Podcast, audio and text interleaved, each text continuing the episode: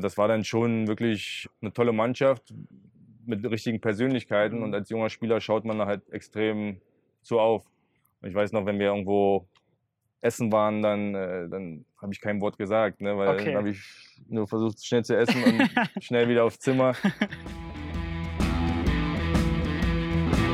Der Kultkicker Podcast. Hallo und herzlich willkommen zum Kultkicker Podcast. Ich bin Martin und heute haben wir einen richtigen Mittelfeldmotor mit Torben Marx bei uns zu Gast. Torben kommt in Berlin zur Welt und bereits im Alter von fünf Jahren dreht sich bei ihm alles um den Fußball.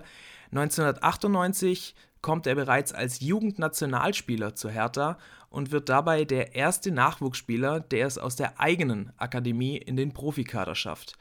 2006 wechselt er dann auf die Alm zu Arminia Bielefeld. Dort bekommt er es erstmals mit dem Abstiegskampf zu tun, schafft aber zweimal den Klassenerhalt mit den Ostwestfalen.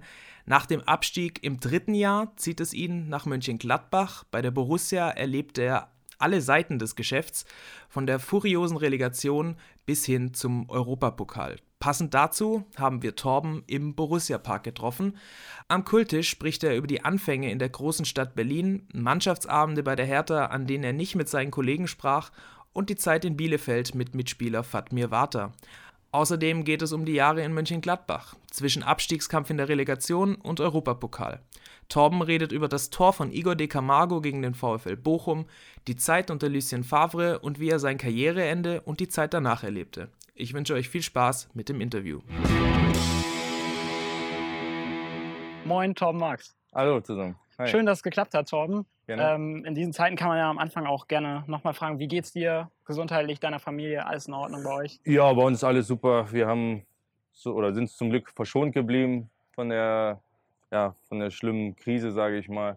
Äh, uns geht's gut, wir sind alle gesund, auch in meinem engsten Umfeld äh, hatten wir jetzt niemanden dabei, der jetzt irgendwie damit zu tun hatte. Und von daher sind wir bis jetzt ganz gut äh, durch die ja, nicht ganz so einfache Zeit durchgekommen.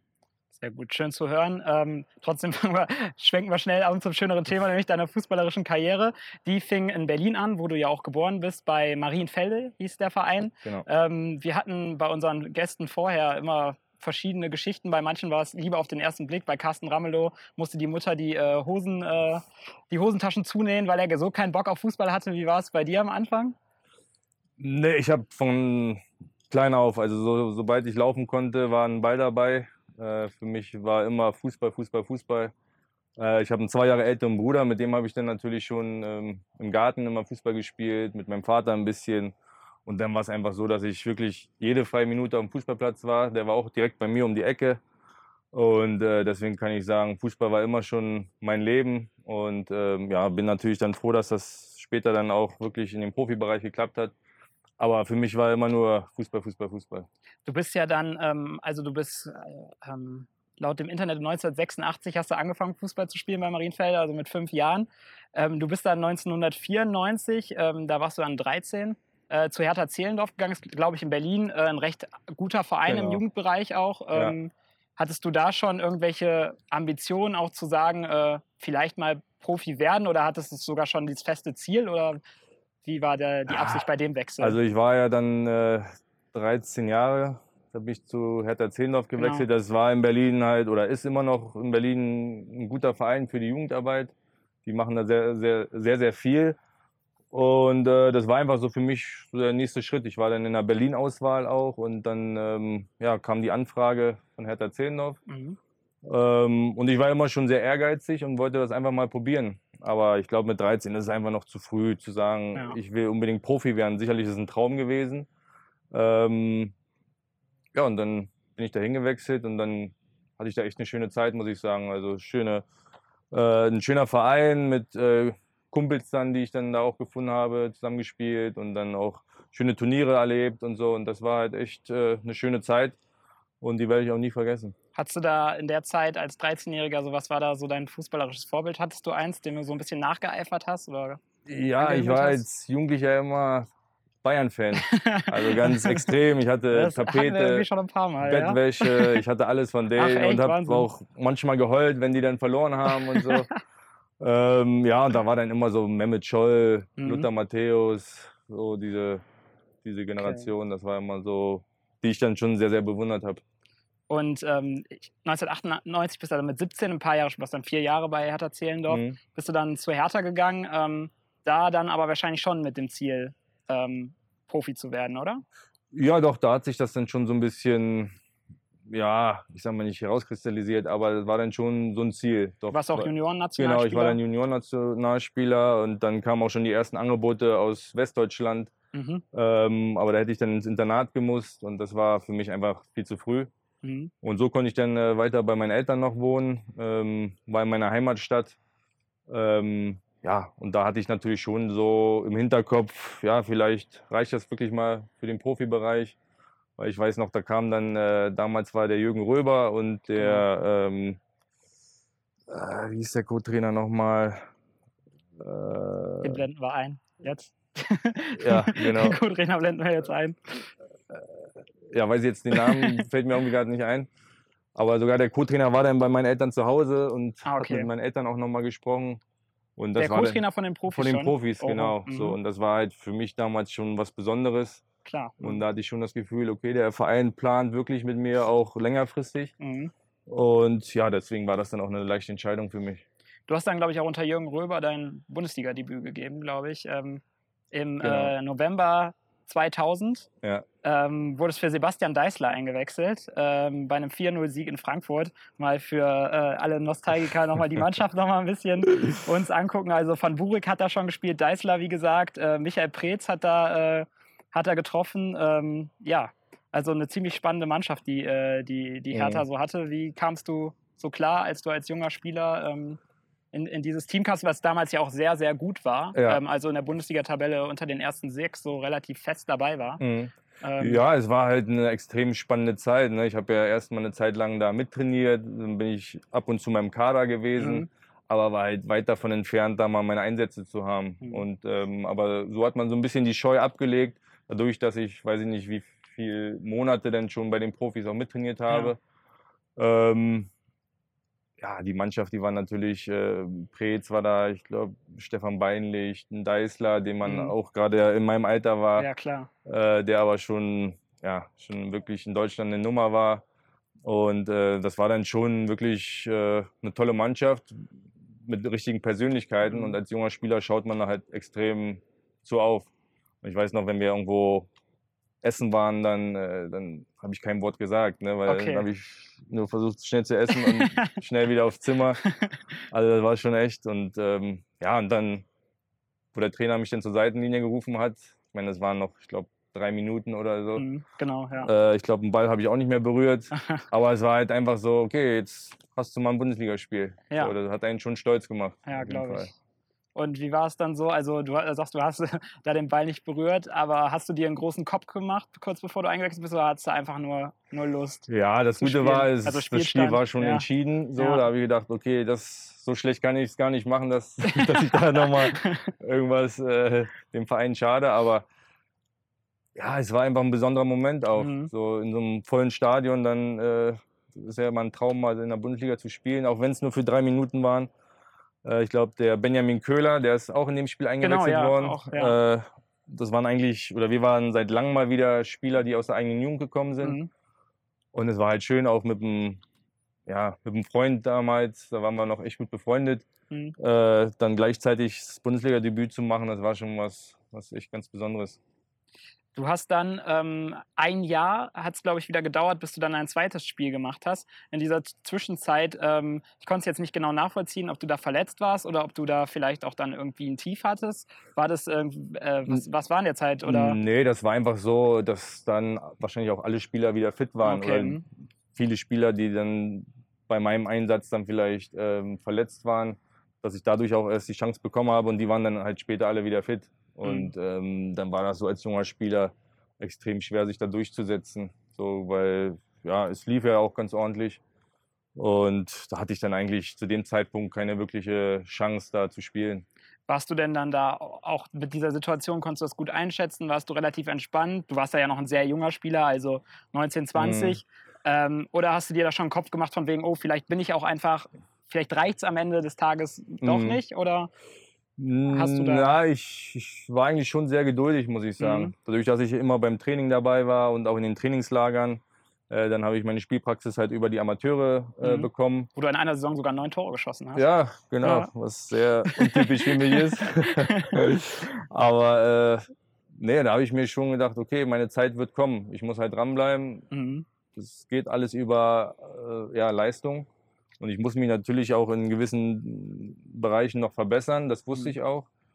Und ähm, ja, so war ich eigentlich relativ entspannt. Also Ja, zum Glück kam dann auch der zweite Einsatz dann irgendwann. genau, Danach gab es ja wieder eine längere Pause auch. genau. Aber dann, Ähm, und dann, ja, dann kam ein Trainerwechsel, dann kam der Falco Götz, Genau, den ja. ich schon Amateuren hattest Ama bei den ja. Amateuren hatte und da kamen wir echt ganz gut klar. Und dann war die Situation einfach im Verein auch so, ja, dass man auch mal ein paar junge Spieler hat reinwerfen können. Mhm. Und dann, ja, dann ging es eigentlich so richtig los bei mir. Ähm, du warst dann in dieser Zeit, also nachdem quasi dich bei Hertha festgespielt hattest als junger Spieler, warst ja auch U21 Nationalspieler und ähm, ja, warst, warst so, sag ich mal, dann hast du so richtig den Durchbruch geschafft. Ähm, wie kamst du privat so damit zurecht? Also wie äh, hast du das, äh, diesen Ruhm, der dann vielleicht auch kam, wie hast du das so Mhm. verpackt? In so einer Stadt wie Berlin, vielleicht auch nicht, Ja, da- das, zumindest sehr spannend, kann ich mir das vorstellen. ja, auf jeden Fall. Das ist wirklich so. Also ähm, ich glaube schon, dass ich immer ziemlich bodenständig war. Mhm. Aber wenn du dann so den ersten Hype mitbekommst, so, der dann auch um dich entsteht, weil du als junger Spieler in so einer großen Stadt aus dem eigenen Verein hochkommst, Mhm. dann noch in so einer guten Mannschaft spielst, äh, Genau. Erfolg hast, da ist es schon nicht ganz einfach, auf dem Boden zu bleiben, muss ich schon sagen. Also sicherlich war ich auch das ein oder andere Mal dann auch feiern und habe Mhm. mich feiern lassen, Mhm. so, äh, was ja dann auch ziemlich einfach ist. Ja. Ähm, ja, da muss man schon aufpassen, gerade in so einer Stadt, wo du halt so viele Möglichkeiten Richtig, hast. ja. Und äh, ja, aber ich glaube, das war auch sehr hilfreich für die weitere Karriere für mich, dass ich direkt am Anfang in so einer großen Stadt Profi geworden bin. Da wusste ich dann schon, dass man auch außerhalb ein bisschen aufpassen muss. Ja, also ähm, dann gab es nämlich eine Geschichte. Ähm, damals ähm, bist du, du warst essen und hast dann ein bisschen zu scharf gegessen. Ich glaube, es war ein Pfeffersteak. äh, und wurdest dann nämlich ähm, mit überhöhter Geschwindigkeit, zumindest stand es in den Recherchen, die ich Aha. äh, hatte, ähm, von der Polizei angehalten und äh, die dachten, da wäre was anderes als ein Pfeffersteak im Spiel. Vielleicht kannst du die Geschichte Ja, noch mal genau. kurz erzählen. Ja, das war echt damals keine schöne Zeit, also keine, kein schöner Moment, sage ich Ja. mal, weil es hat sich zum Glück alles auch schnell geklärt wieder. Aber es war so, wir hatten vormittags ein echt hartes Training gehabt. Mhm. Ähm, und wer mich kennt, der weiß, dass ich danach immer auch so nachschwitze und so. Ne? Mhm. Und ich bin dann in die Stadt, war auch noch was essen gewesen. Pfeffersteak äh, habe ich damals noch gegessen. Mittlerweile esse ich ja kein Fleisch mehr, aber damals habe ich es noch gegessen. Und äh, ja, bin dann wieder ins Auto eingestiegen und habe dann rechts überholt. Ja. So, also ich glaube, ich war gar nicht zu schnell, aber ich habe rechts überholt. Und dann kam halt, äh, ja, hat mich Polizei rausgewunken auf so einem Motorrad. Mhm. Und äh, Oh je. ja, hat dann so reingeguckt, hat gefragt, ob ich irgendwas genommen habe oder so. Ne? Vielleicht sah ich so schlimm aus gerade. ähm, Haben die gesagt, dich nee. erkannt als, äh, als Fußballspieler? Na, wer auf Motorrad, weiß ich nicht. Okay. Also ähm, auf jeden Fall dann habe ich gesagt, nee, habe ich nicht. Und dann hat der gesagt, ja, der will gerne mal einen Test machen. Dann habe ich gesagt, ja, kein Problem. Mhm. Und dann gibt es ja bei der Polizei gibt's irgendwie so eine Streifentests. Mhm. Und dann wurde das so auf der Stirn so abgemacht. Und dann auf einmal hat sich einer, ich glaube, der Streifen mit Kokain hat sich verfärbt. Ui. So. Und da habe ich mir gedacht, ach du Scheiße, was ist denn jetzt los? So. Ja. Und äh, da habe ich gesagt, keine Ahnung, also Sie können mir Blut abnehmen, ich Mhm. kann Urinprobe abgeben, können alles machen. Dann hat er gesagt, ja, müssen wir auch machen, Sie müssen jetzt mit auf die Wache kommen. Ja. So, und dann hat er über Funk halt auf der Wache angerufen. Äh, und da muss halt dann irgendjemand gewesen sein, der meinen Namen erkannt hat. Ah, So, okay. und deswegen wurde es auch direkt an die Presse weitergegeben. Mhm. Ähm, ja, ich habe dann mein Auto stehen lassen, bin dann nach Hause gefahren dem Taxi und dann kam schon ein Anruf vom Verein, was, äh, was da los war. Mhm. Ich gesagt, keine Ahnung, ich wurde getestet, aber ich kann, ich weiß nicht, also ich habe nichts genommen. Ja. So, und dann, ja, dann stand es halt nächsten Morgen direkt ganz dick in der Presse. Ähm, dann hatten wir morgens Training gehabt. Ich war vorher noch im Büro gewesen beim Manager, beim Dieter Höhnes damals. Der hat mich auch nochmal gefragt. Hat gesagt, okay, wir glauben dir. Und dann war ich beim Training und dann hat er mich direkt vom Trainingsplatz runtergeholt. Dann sind wir beide ins Krankenhaus gefahren, da haben wir dann so einen, so einen Schnelltest gemacht und saßen da wirklich, dann es dauert eine halbe Stunde. Und dann saßen wir beide so und keiner hat ein Wort gesagt. Und dann kam das Ergebnis und dann haben sie halt gesagt, okay, ist nichts. Ja. Und dann ist echt, also ich, mir sind glaube ich Tränen gekommen, selbst dem Dieter Höhne sind auch Tränen gekommen, weil er gesagt hat, pff, schon Wahnsinn, wenn jetzt äh, da was passiert wäre und so. Ne? Und man hat es nicht mal mit Absicht gemacht zum Beispiel. Aber das war echt eine verrückte Zeit damals. So. ja, glaube ich. Ähm, aber sportlich war diese Zeit ja wirklich sehr erfolgreich ähm, bei Hertha, wo du als junger Spieler warst. Mhm. Ähm, wie gesagt, auch U21-Nationalspieler. Ähm, Gab es da zu der Zeit auch mal, äh, jetzt kannst du das ja erzählen, gab es da auch mal Angebote vielleicht von einem, von einem Verein, wo du auch überlegt hast, vielleicht hinzugehen, weil es vielleicht noch eine Nummer größer gewesen wäre? Ach, nee, ehrlich gesagt gab es das gar nicht. So wirklich. Also, ich war auch immer jemand, ich. Ich habe mich auch mit so Vereinswechseln nicht wirklich Okay. beschäftigt. Mhm. Oder habe meinem Berater gesagt, er soll jetzt mal suchen, weil ich habe gerade eine gute Zeit, mal gucken, was Mhm. da passiert. Weil damals war ich bei Hertha und habe mich da super wohl gefühlt. Ihr habt Und international gespielt. genau, viel, ja. ich hatte da alles. Ich konnte zu Hause wohnen und ähm, Zu Hause, zu Hause? nee, ich bin dann Okay. ich bin dann ausgezogen, Mhm. aber trotzdem, also Berlin war mal Ja, zu Hause, klar. das meine ich Mhm. damit. Und äh, deswegen kam für mich irgendwie ein Vereinswechsel auch gar nicht so in Frage. Sicherlich gab es mal so ein paar Angebote. Ich weiß, eins war noch von Sampdoria Genua aus Italien, wo man so gedacht hat, puh, aber das war für mich kein Okay. Thema. 2006 bist du dann ja ähm, trotzdem aus dieser großen Stadt Berlin ähm, vom Hauptstadtclub nach Ostwestfalen Mhm. zu Arminia gegangen. Ähm, ja, wie kam der Wechsel zustande? Weil, also, ähm, wenn ich jetzt so deine Karriere, habe ich mir natürlich nochmal alles durchgelesen, dann Mhm. ich mir so, Herr Bielefeld war schon dann irgendwie, im ersten Moment habe ich so dann gedacht, da war doch bestimmt auch noch was anderes im Spiel als jetzt Bielefeld. Und habe mich ein bisschen, ohne jetzt Bielefeld zu nahe Ja. treten zu wollen, habe mich ein bisschen gewundert. Also wirklich auch so auch rein vom Umfeld her, Ja. weil das ist ja ein großer Unterschied. Warum hast du dich damals für Bielefeld entschieden? Ja, also mein Vertrag ist dann in Berlin ausgelaufen. Mhm. Hatte dann auch in der letzten Saison keine gute Saison, Mhm. habe da ganz wenig gespielt. Und dann war eigentlich von beiden Seiten klar, okay, der Verein will nicht mehr verlängern. Für mich äh, wäre es auch besser, ich suche mir einen Verein, wo ich wieder regelmäßig spiele. Mhm.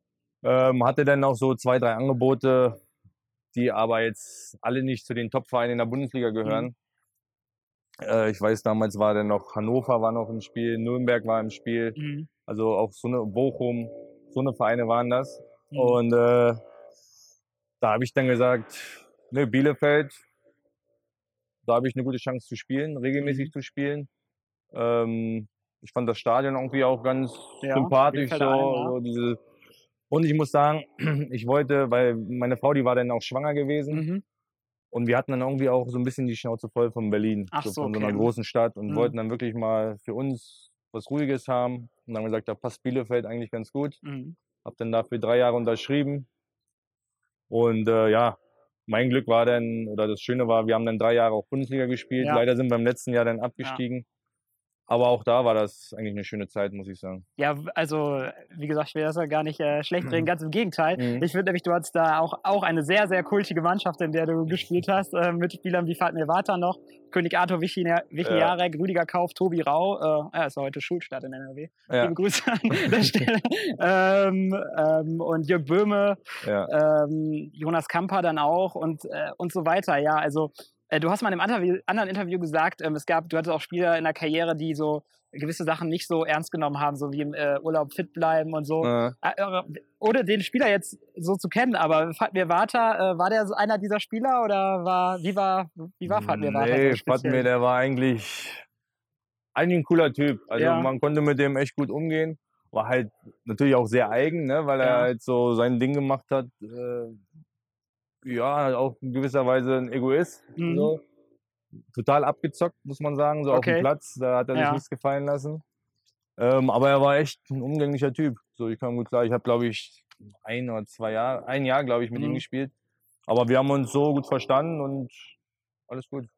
Sehr cool. Ähm, ja, ihr habt da ja auch dann, also gerade auch in der ersten Saison hat er ja überhaupt nichts mit dem Abstieg zu tun Mhm. gehabt. Ähm, hat da, glaube ich, auch gegen Bayern damals 2-1 gewonnen zu Mhm. Hause. Ich glaube, das war das das Traumtor von Jonas äh, Ich Kappa? Glaube, das so war das, ja. Wahnsinnig geiles Tor geschossen. Ja, ähm, ja von daher kann ich mir vorstellen, dass, und, äh, dass das eine coole Zeit war bei Bielefeld, ähm, die dann nach drei Jahren eben vorbeiging mit, Mhm. dem, mit dem Abstieg. Du hattest ja vorher nichts mit Abstiegskampf zu tun, eigentlich in deiner Karriere, so, so Ja. richtig. Genau. Ähm, erstes Jahr, zweites Jahr bei Bielefeld habt ihr den Abstiegskampf auch dann gemeistert. Mhm. Ähm, ja, Abstiegskampf, wie, wie, wie Ja. schlimm ist das? Ja, es ist wirklich nicht schön. Also ich sag mal, in Bielefeld, da weiß man, dass es wirklich nur um Abstieg äh, oder Nicht-Abstieg geht. Ja, Äh, von daher konnte man sich da immer ganz gut drauf einstellen, sage ich mal. Mhm. Ne? Du wusstest, du wirst jetzt keine fünf, sechs Spiele am Stück gewinnen, sondern es wird immer halt, in jedem Spiel wird es ein Kampf sein, dass du dir irgendwo über die Saison die Punkte zusammenkratzt.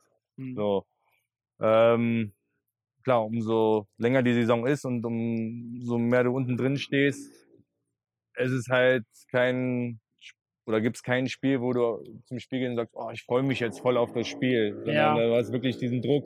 Ja. ah, wenn du heute verlierst, dann kann es wieder vorbei sein und dann rutschst du ganz unten rein. hm, Also es ist schon nicht ganz einfach und ich sag mal, so einen Abschiedskampf nimmst du auch wirklich mit nach Hause. Das ist so. Okay. Du kannst im Privatleben nicht komplett dich davon frei machen, sondern du bist schon mit dem Kopf immer so, ja, was ist, wenn wir jetzt wieder verlieren und hm, hoffentlich schaffen wir das und hm. also das ist schon nicht, nicht ganz so einfach. Warst du auch ein Spieler, der so, ähm, sag ich mal, so persönliche Wertungen im Kicker auch mit nach Hause genommen hat oder war dir das gar nicht, gar nicht so wichtig, wenn man da mal schlecht beurteilt wurde, sondern du hast ähm, in der Mannschaft gedacht? Im Also man, man guckt auf jeden Fall. Ja? Also ich glaube, Okay. es gibt nicht viele Spieler, die das gar nicht interessiert. Mhm. Also äh, man guckt schon immer, was hast du in der Bildzeitung für eine Note oder im Kicker oder so. Aber irgendwann lernt man damit umzugehen. Also Mhm. manchmal habe ich eine gute Note oder eine bessere Note bekommen, als ich selber von mir eigentlich gedacht hätte. Mhm. Und manchmal hast du gedacht, oh, heute war es eigentlich ganz ordentlich und hast dann auf einmal eine 5 oder eine 4 bekommen. Mhm. So, deswegen irgendwann hat man gesagt, eigentlich ist es wichtig, was du selber für ein Gefühl hast und was der Trainer über dich denkt. Und alles andere ist halt, ja, ist einfach eine Beurteilung. Da gibt es verschiedene Meinungen wahrscheinlich. Mhm. Deswegen habe ich mich dann eigentlich, ja, gerade später damit so gut wie gar nicht mehr beschäftigt. Okay, also 2009 ging es dann äh, weg von Bielefeld nach Mönchengladbach. Äh, wieder ein, sag ich mal, ein, ein größerer Mhm. Verein. Ähm, ja, also ich denke mal, äh, da hast du dich sehr gefreut, oder? Als es geklappt hat damals, oder? Ja, auf jeden Fall. Also ähm, es war ja der Michael Fronzek dann auch, den ich Mhm. in Bielefeld hatte. Ähm, wir hatten einen guten Draht zueinander und ich weiß noch, mein Vertrag ist ausgelaufen. Bielefeld wollte für vier Jahre verlängern. Mhm. So, da habe ich aber gesagt, uff, ich brauche noch ein bisschen Zeit, mir das zu überlegen. Ja. Und äh, ja, und dann hatte ich mit Michael Fronzek telefoniert. Der hat auch gesagt, ja, wenn du noch nirgendwo unterschrieben hast, warte mal. Ich könnte sein, dass ich irgendwo Trainer werde, was auch für dich interessant wird. Mhm. So, und dann ja, hat sich das so ein bisschen über Wochen hingezogen. Und weiß ich noch, dann war ich mit einem Freund im Sommerurlaub dann auf dem Tennisplatz gerade und dann äh, ja, hat mich der Max Eber dann angerufen und hat gesagt, ja, hier, Michael Fronzek ist unser neuer Trainer und wir würden dich ganz gerne in unserem Verein dann auch haben. So. Und Da habe ich gesagt, ja, ich hört sich super an, also kann Ja. ich mir auf jeden Fall gut vorstellen. Ja. Und dann, so wie es dann halt ist, dann hat der Max Eber direkt gesagt, okay, dann werden wir den Rest mit deinem Berater klären. Also, ja. ja, das waren dann zwei Telefonate und dann war die Sache durch. Also, Genau, und dann ähm, habt ihr auch das erste Jahr ähm, relativ stabil im, im Mittelfeld Mhm. äh, verbracht. Du warst äh, Stammspieler bei Mhm. Gladbach. Ähm, damals waren schon, ähm, Arango war schon da, ähm, Reus war, glaube ich, auch schon da. Genau. ähm, Dante auch. Ähm, und dann ähm, musste es aber erstmal richtig scheiße laufen, sag ich mal auf Deutsch gesagt, bevor es dann nachher ähm, Ja, durch die Decke ging. Also ich spiele an auf die Saison 2010, Mhm. 2011, also auf dein zweites Jahr in Gladbach. Da habt ihr zum Beispiel am Anfang 6-3 in Leverkusen äh, gewonnen, Ja. also äh, gut gestartet eigentlich. Und dann verliert ihr 4-0 gegen Frankfurt und 7-0 gegen Stuttgart. Ich Ja. glaube, Pro Grebnack hat drei Tore gegen Gladbach gemacht in dem Spiel. Ähm, und auf, nicht, ihr habt nicht jetzt so hoch verloren die ganze Zeit, aber es lief erstmal richtig schlecht. Ähm, was war in dieser Mannschaft, in der diese Spieler ja schon waren, Mhm. was habt ihr da einfach nicht auf die Kette bekommen, böse gesagt. Ja, ich weiß auch nicht. Also ich weiß noch nach dem Leverkusen-Spiel, wo wir 6-3 war das, Ja, glaube ich, gewonnen genau. haben. Da weiß ich noch, der Flacco, also Patrick Ja. Herrmann, auch im Interview danach, ja, für uns sind nach oben keine Grenzen gesetzt. so, ne? Und ich glaube, da hat man schon gemerkt, hm, vielleicht, vielleicht sollten wir uns mal wieder aufs, äh, aufs Spielen konzentrieren und nicht jetzt Mhm. denken, wir sind jetzt schon die neue Fohlenelf. So. ja. Und äh, ja, ich glaube, das war dann auch so ein bisschen Punkt, dass man so alles ein bisschen hat schleifen lassen, dass man vielleicht gedacht hat, man ist besser, als man eigentlich ist. Mhm. Und ja, durch die schlechten Ergebnisse dann, wie in Stuttgart zum Beispiel, dann äh, ja, hat es auch in der Mannschaft nicht mehr ganz so gut funktioniert, muss ich sagen. Da hat man so ein paar Charaktere drin, die dann auch ja, mehr an sich nur gedacht haben als an Ja. den Verein. Okay. Das war leider so. Ähm, dann hatte man sicherlich War auch. Moudi Moui Drissou damals bei euch in der Mannschaft? Äh, Mo war zu dem Zeitpunkt Weiß ich nicht. Oder also ich denke mal Ich jetzt, du glaube, der hier, war, der war da schon. Äh, ja, ich glaube, der war schon. Aber ähm, ja, also ich, ich meine, ich kann es ja auch sagen, so, so ein Karim Madmour der war sehr schwierig. Okay. So, äh, so, so ein äh, Michael Bradley, mh, so, das waren halt so Typen, sicherlich gute Spieler, Ja. aber doch vielleicht ein bisschen zu egoistisch, mh, wo die gesagt haben, ist mir egal, was mit dem Verein passiert. okay. Und das war halt dann so ein bisschen schade, muss ich Mhm. sagen. So, und äh, ja, dadurch sind wir dann auch so ein bisschen nach unten, ja, das heißt ein bisschen nach unten, wir sind extrem nach unten reingerutscht. Also ich weiß noch damals auch Freunde von mir im Umfeld, die, äh, die Gladbach-Fans sind, die sind damals so ein bisschen äh, verzweifelt einfach, Ah. weil ähm, irgendwie hat man dann ja doch immer mal wieder gesehen, da könnte vielleicht dann noch mehr gehen Mhm. oder gute Spieler. Ja, wir hatten eigentlich ja auch gute Spieler in der Mannschaft. So. Ja. Das hat man ja dann auch zum Ende in der Saison wieder gesehen. Aber ja, wir hatten dann auch Verletzungspech. Wichtige Spieler sind dann mal ausgefallen und irgendwie hat das, ja, kamen wir auch mit der Situation nicht so richtig zurecht. Und äh, ja, dann hattest du auch noch so einen Raul Bobadilla, den hatten wir auch noch. Der hat dann auch, äh, ja, sich sehr, sehr komisch benommen innerhalb der Mannschaft. Und das war Mhm. dann alles so unruhig und Okay. das funktioniert dann nicht, nicht auf dem Niveau. Dann kam ja ähm, Lucien Favre Mhm. und ähm, mehr oder weniger schlagartig habt ihr dann äh, euch ja quasi dann noch wirklich von der Mannschaft, sicherer Absteiger, Ja. dann noch in die Relegation gekämpft. Ähm, was hat ihn als Trainer ausgezeichnet? Du hattest ihn ja dann noch einige Jahre Mhm. danach auch. Ja, ja, wa- was er natürlich als erstes gesehen hat, äh, diese schwierigen Charaktere so ein Mhm. bisschen auszusortieren. Mhm. So, das, äh, das hat er echt gut gemacht, da hat er ein richtig gutes Auge für gehabt. Und dann hat er es einfach geschafft, der Mannschaft äh, ganz, ganz schnell einen Stempel aufzudrücken. So, Mhm. er hat nicht gesagt, wir sind im Abstiegskampf, wir müssen nur verteidigen, sondern er hat versucht, offensiv und defensiv äh, spielen zu lassen, dass wir eine gute Mischung haben. Und äh, ja, jeder Spieler wusste einfach, was er zu tun hat. Und dann kam einfach irgendwie, durch die Ergebnisse kam dann auch das Selbstvertrauen wieder zurück. Und dann Mhm. hat man auch gesehen, die anderen Mannschaften, ich glaube Frankfurt war das dann, die haben dann ganz, ganz wenig Punkte nur noch geholt. Die haben damit gar nicht mehr gerechnet, dass sie da unten noch reinrutschen. Ja, Und das war für uns dann halt so, wo wir sagen, wir können es echt schaffen. Ja. So, klar war das vor jedem Spiel wie so ein Endspiel, ne, weil du gesagt Ja. hast, heute müssen wir gewinnen. ja. Und dann hatten wir natürlich auch so einen Marco Reus, der dann äh, Explodiert ist, sensationell drauf Ja. war, so, der uns wirklich die Spiele im Alleingang auch äh, geholt hat. Ja, Und äh, das war dann schon echt eine verrückte Zeit.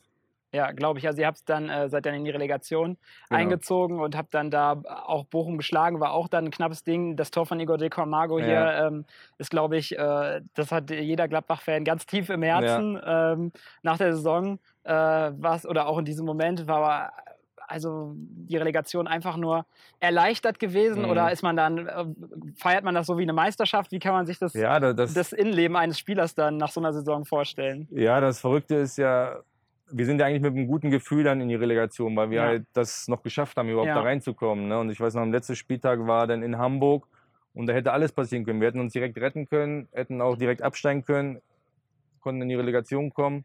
Also das war, ich weiß noch, da war ich auf der Bank gewesen, habe mich warm gemacht und ich war wirklich so ein bisschen wie gelähmt beim Warmmachen, ne? weil ich Mhm. so, du weißt gar nicht, wo du mit deinen Gefühlen hin musst oder hin sollst oder hin kannst. So. Und dann haben wir, glaube ich, 1-1 gespielt.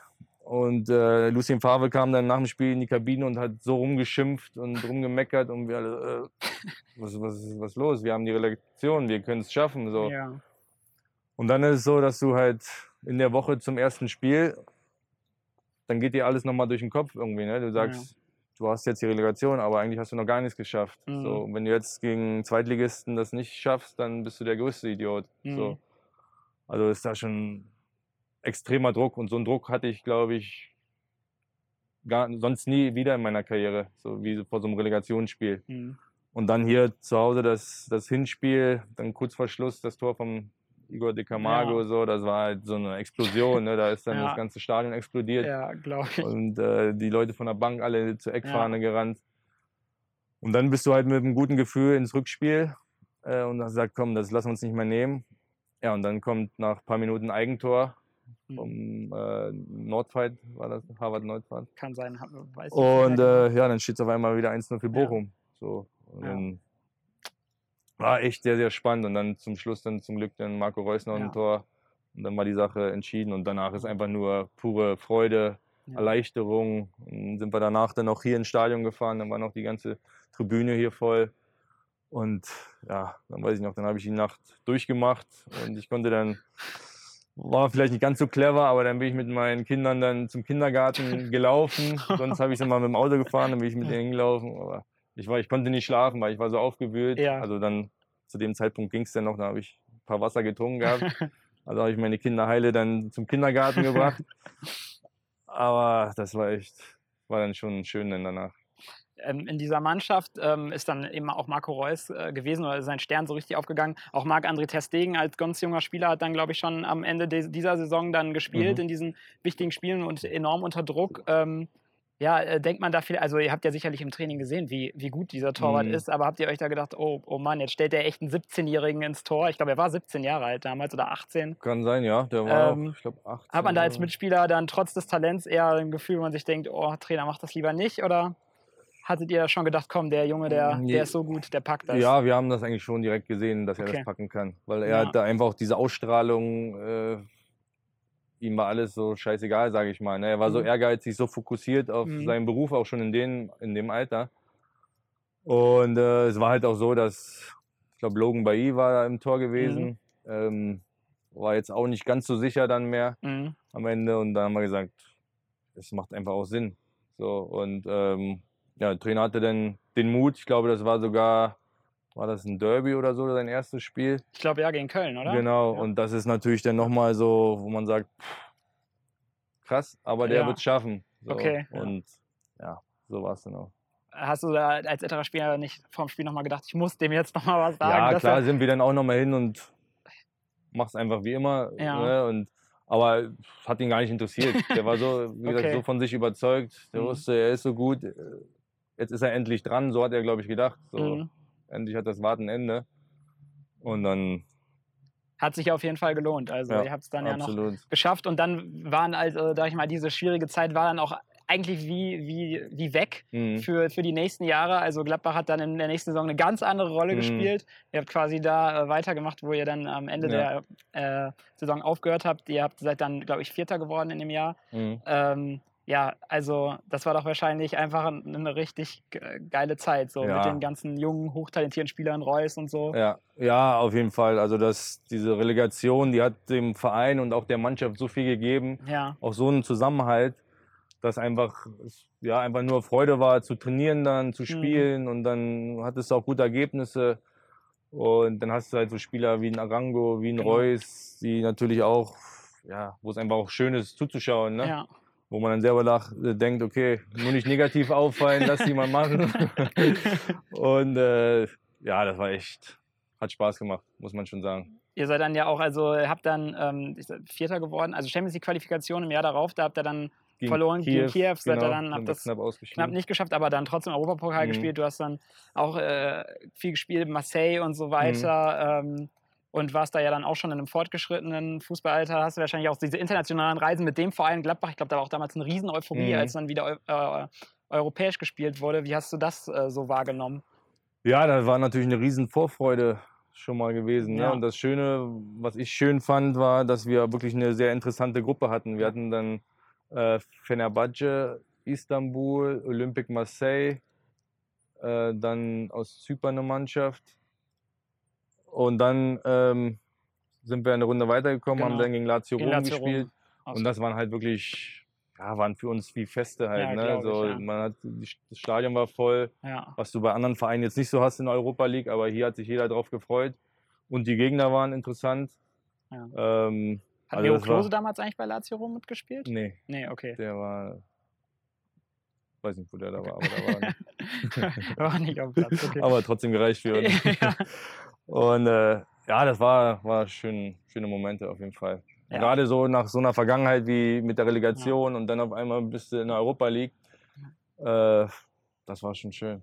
ja, und wie gesagt, in der Zeit hattest du auch einen großen Anteil als erfahrener Spieler Mhm. in dieser Mannschaft. Äh, Saison äh, 12, 13 war es, glaube ich. Da habe ich auch noch ein Foto äh, von dir. Ähm, kannst du dich noch dran erinnern, wahrscheinlich, oder? Ah, ja, das. Ja, Ähm, können wir das vielleicht noch so ein bisschen in die Kamera halten. das Ähm, ja.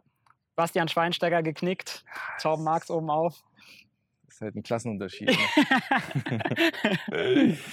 Ähm, nee, ja, das war natürlich dann, weil das letzte Hinrundenspiel war das gewesen, Genau, ja. Freitagabend und dann, äh, ja, habe ich beim Stand von 0-0 einen Ja. Elfmeter geschossen. Ja. In der Allianz Arena war auswärts in Genau, München, ja. Allianz Arena gegen Manuel Neuer. Dann Genau. Wird das Tor natürlich irgendwie auch nochmal ein bisschen kleiner. Und dann äh, nee, habe ich den Ball gut getroffen. Und dann von mir aus ins rechte Eck. ja. Und leider habe ich dann auch fast das 1-1 gemacht, muss man Ich sagen. hätte es jetzt nicht Ja, angesprochen. Ich hätte jetzt- ja, ist, dann, äh, Ja, aber ja, ja, trotzdem waren- Punkt geholt in München. Ja, ne? genau. Also, genau. Ja. Aber das 1-1 war dann halt auch mein Fehler. So. Deswegen hat das so ein bisschen dann getrübt, die Ja. Freude über den Elfmeter. und auf diesem Foto ist auch schon Oskar Wendt drauf, also Ja. der einfach hier immer noch ist. Ja. Ja, also ähm, schöne Zeit auf jeden Fall in Gladbach, würde ich sagen. Ähm, dann warst du noch bis 2015 hier, Mhm. ähm, hast dann äh, deine Karriere auch beendet. Ähm, da könnte man 34, okay, ist schon eine, ein Alter, wo Fußballer öfters mal ihre Karriere beenden, aber trotzdem hätte es ja noch sein können, USA etc. Mhm. Keine Lust auf ein Abenteuer gehabt, sage ich jetzt mal. Nee, nicht wirklich. Also ich muss sagen, mir hat es dann wirklich komplett gereicht. So, ich Ja. habe dann 15 Jahre im Profifußball, äh, ich konnte 15 Jahre Profifußball spielen Mhm. Und dann habe ich am Ende schon gemerkt, so jetzt ist es zu Ende.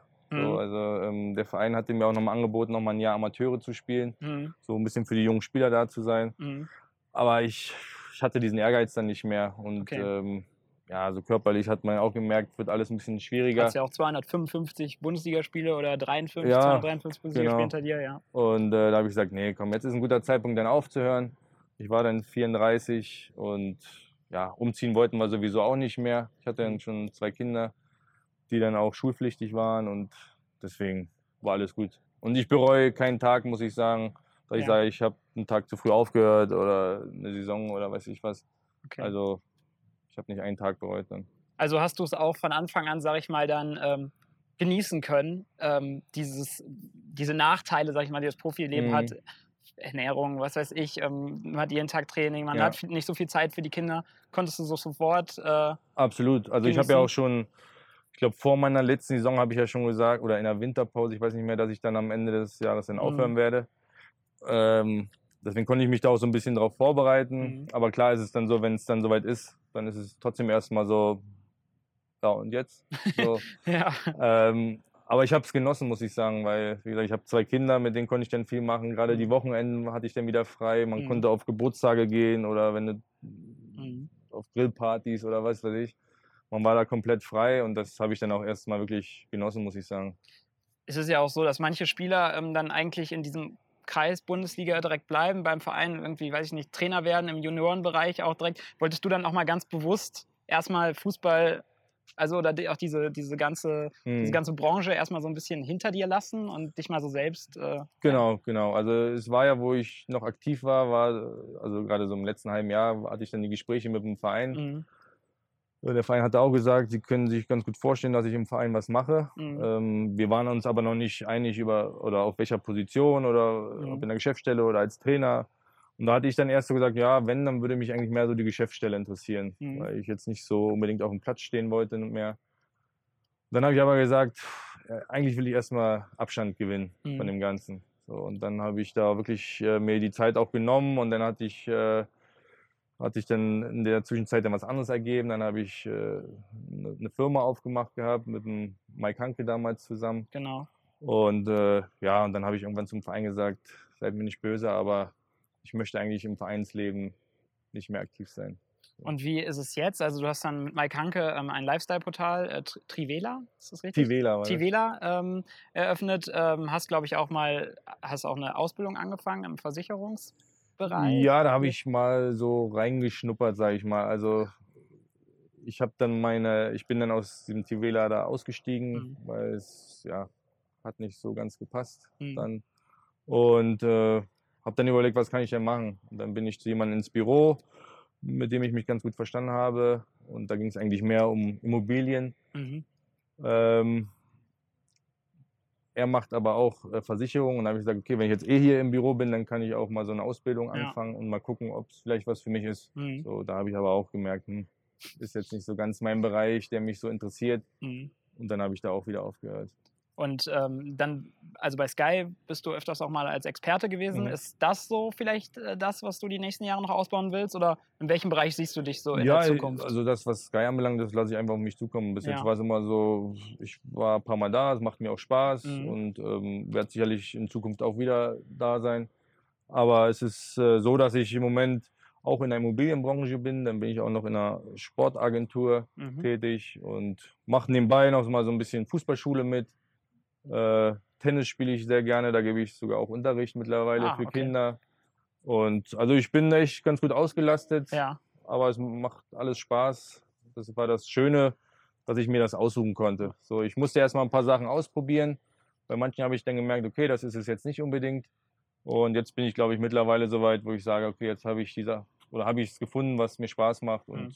Bin echt zufrieden, so wie es ist. und das liegt dann also zumindest nicht in der tagtäglichen Vereinsarbeit wahrscheinlich. Also zumindest momentan hast du jetzt keine Ambitionen, doch vielleicht, äh, sag ich mal. Nee, im Moment noch nicht. Okay. Also bei mir ist auch so, jetzt steht demnächst mal ein Umzug an. Geht Ich werde wieder in die Heimat Ja. zurückziehen nach Berlin. Äh, mal gucken, was, was sich da denn ergibt. Ich meine, die Sachen, die ich jetzt mache, die kann ich da auch von da aus weitermachen. Aber ich würde niemals nie sagen, Ja. vielleicht in irgendeiner Form, vielleicht passiert es irgendwo mal wieder. Da müssen wir uns aber auch wieder widersprechen. Gerne, gerne. ähm, also dann würde ich mich an der Stelle für das Interview bedanken, für das offene Gespräch mit dir. Schön, dass du dir die Zeit genommen hast. Wir werden dich Gerne. weiterverfolgen, du uns hoffentlich auch. Ja, natürlich, auf jeden Fall. Und ja, äh, an euch. Ich hoffe, es hat euch Spaß gemacht. Ähm, mir hat sehr viel Spaß gemacht und schaltet auch beim nächsten Mal wieder ein. Ciao. Das war unser Interview aus dem Borussia Park mit Torben Marx. Wir hoffen, ihr hattet Spaß dabei. Das war es aber noch nicht ganz. Gleich folgt die Schnellfragerunde zwischen den Pfosten mit Torben in der Hauptrolle. Ich verabschiede mich schon mal. Bis zum nächsten Mal. Ciao. Hi Torben, Hi, hi, grüß dich. wie lautet dein Spitzname? Tobinho, Wer war dein lustigster Mitspieler? Zecke Neuendorf, Was ist deine größte Schwäche? Süßigkeiten. Der beste deutsche Mittelfeldspieler aller Zeiten ist Äh, Luther Matthäus. und aktuell Mm, Will mal kurz überlegen. Toni Kroos. Strand oder Berge? Strand. Quinoa oder Currywurst? Ah, eigentlich Currywurst. Currywurst. Ein Weinabend mit Lucien Favre oder ein Saunatag mit Michael Fronzek? Da nehme ich den Saunatag mit Michael Fronzek. Für einen Tag wäre ich gerne mal Roger Federer. Warum? Weil ich einfach mal wissen möchte, wie es ist, wenn man so gut Tennis spielen kann. Ohne Fußball wärst du heute Puh. Boah. Äh, irgendwo auch im Sportgeschehen tätig. Vokuhila oder Glatze? Äh, Glatze. Ein Lebensmittel, vor dem du dich ekelst. Äh, saure Gurken. Was muss man in Mönchengladbach unbedingt mal gesehen haben? Im Borussia Park. Und in Berlin? Das Brandenburger Tor. Dein wichtigstes Spiel in der Karriere? Äh, die Relegationsspiele mit Gladbach. Was ist dein liebstes Kleidungsstück? Äh,